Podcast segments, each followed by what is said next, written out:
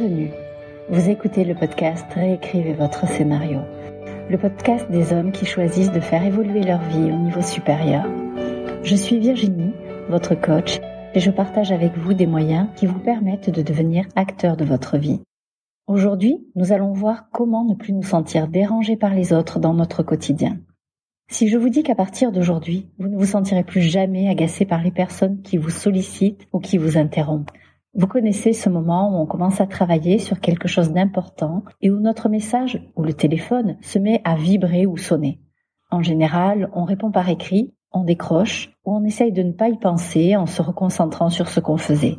Mais on ressent de l'agacement en pensant c'est impossible d'être tranquille cinq minutes.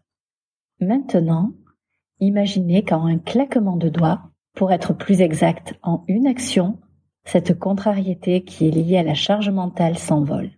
Je vous explique. La vérité, c'est que si nous sommes dérangés, c'est qu'on accepte de l'être. J'ai conscience que c'est violent à entendre, mais vous allez comprendre. Se définir plutôt que se défendre.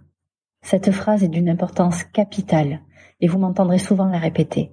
Elle signifie qu'il faut poser un cadre et expliquer en amont la façon dont vous fonctionnez. Cela vous permettra de ne pas avoir à vous expliquer ou vous justifier en permanence sur vos réactions ou votre façon d'agir.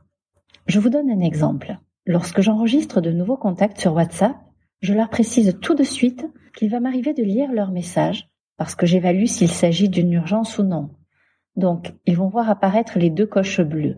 Et en général, à ce moment-là, les personnes s'attendent à ce que vous écriviez en retour. Mais je leur précise qu'ils ne s'inquiètent pas si je n'écris pas tout de suite. C'est simplement que je n'ai pas assez de temps ou de tranquillité pour répondre correctement et que je préfère attendre pour envoyer un message où je serai vraiment disponible pour eux.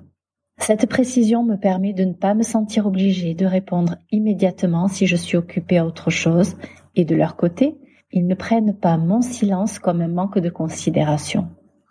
En expliquant ma façon de fonctionner en amont, je me respecte en ne m'imposant pas une charge mentale et je respecte les autres en choisissant de leur répondre en étant disponible et dans un bon état d'esprit. En fait, cette façon de faire peut se décliner dans toutes les situations. Si vous travaillez dans un bureau et que vos collaborateurs viennent vous interrompre en permanence, vous pouvez définir que porte ouverte, vous êtes disponible. Porte fermée, on ne vous dérange pas. Communiquez sur ce principe avec tout le monde et vous gagnerez du temps. Vos relations seront meilleures et vous avancerez plus sereinement. Si vous voyez d'autres situations, venez m'en parler sur LinkedIn ou Instagram. À présent, vous comprenez pourquoi je disais que si nous sommes dérangés, c'est qu'on accepte de l'être. Parce qu'à partir du moment où on choisit de répondre à une personne sans avoir expliqué au préalable de quelle façon nous travaillons ou nous fonctionnons, nous nous rendons disponibles par défaut. Alors n'hésitez pas à établir des créneaux de disponibilité ou des signaux visuels, d'expliquer comment vous fonctionnez dans votre communication ou de quelle manière on doit vous aborder. Ce sera plus facile pour vous et pour les autres. Normalement, Maintenant, vous ne vous sentirez plus dérangé.